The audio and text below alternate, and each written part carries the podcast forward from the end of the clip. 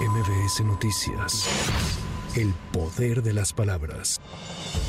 Una juez federal determinó que la Fiscalía General de la República no presentó las pruebas suficientes para iniciar un proceso penal contra el excoordinador de inteligencia de la entonces Policía Federal, Luis Cárdenas Palomino, por el caso de tráfico de armas conocido como Rápido y Furioso, ocurrido entre 2009 y 2011. Sin embargo, Cárdenas Palomino deberá permanecer en prisión en el penal del Altiplano porque tiene en curso otro proceso por la supuesta tortura a cuatro presuntos plagiarios de la banda de los Zodíaco, entre ellos dos familiares de Israel Vallarta Cisneros, expareja sentimental de Florence Cassés.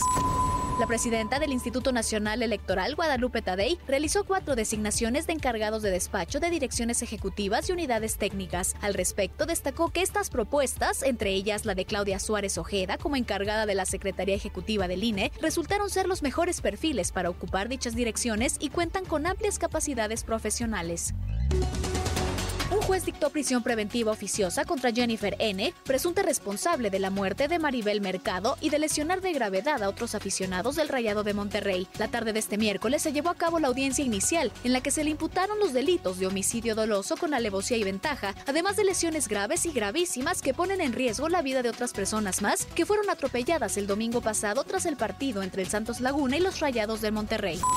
En Guerrero, por lo menos 20 niños de entre 11 y 15 años de edad fueron presentados en Ayahualtempa, municipio de José Joaquín de Herrera, como nuevos integrantes de la Coordinadora Regional de Autoridades Comunitarias de los Pueblos Fundadores. Los menores fueron presentados portando armas de fuego ante medios de comunicación este miércoles, con la presencia de más de 100 habitantes y del Consejo Regional y Consejo Nagua. Luis Morales Rojas, coordinador de la Casa de Justicia de Ayahualtempa, dijo que la incorporación de los niños a la policía comunitaria se debe a la inacción del gobierno para buscar a una familia familia originaria de Atahualpa, privada de la libertad el pasado viernes, por lo que los niños vigilarán el poblado mientras los adultos buscan a la familia. Con estos niños que presentamos hoy es si la Asamblea Regional determina de ir a la búsqueda, los niños de 14, 15 años se quedan en guardia dentro del territorio, apoyan en la seguridad dentro del territorio. No van a campo. No llevarlos al campo, no llevarlos más que resguardar la comunidad, pero ya se tiene confianza con ellos porque ya saben un adiestramiento de armas, ya saben defenderse.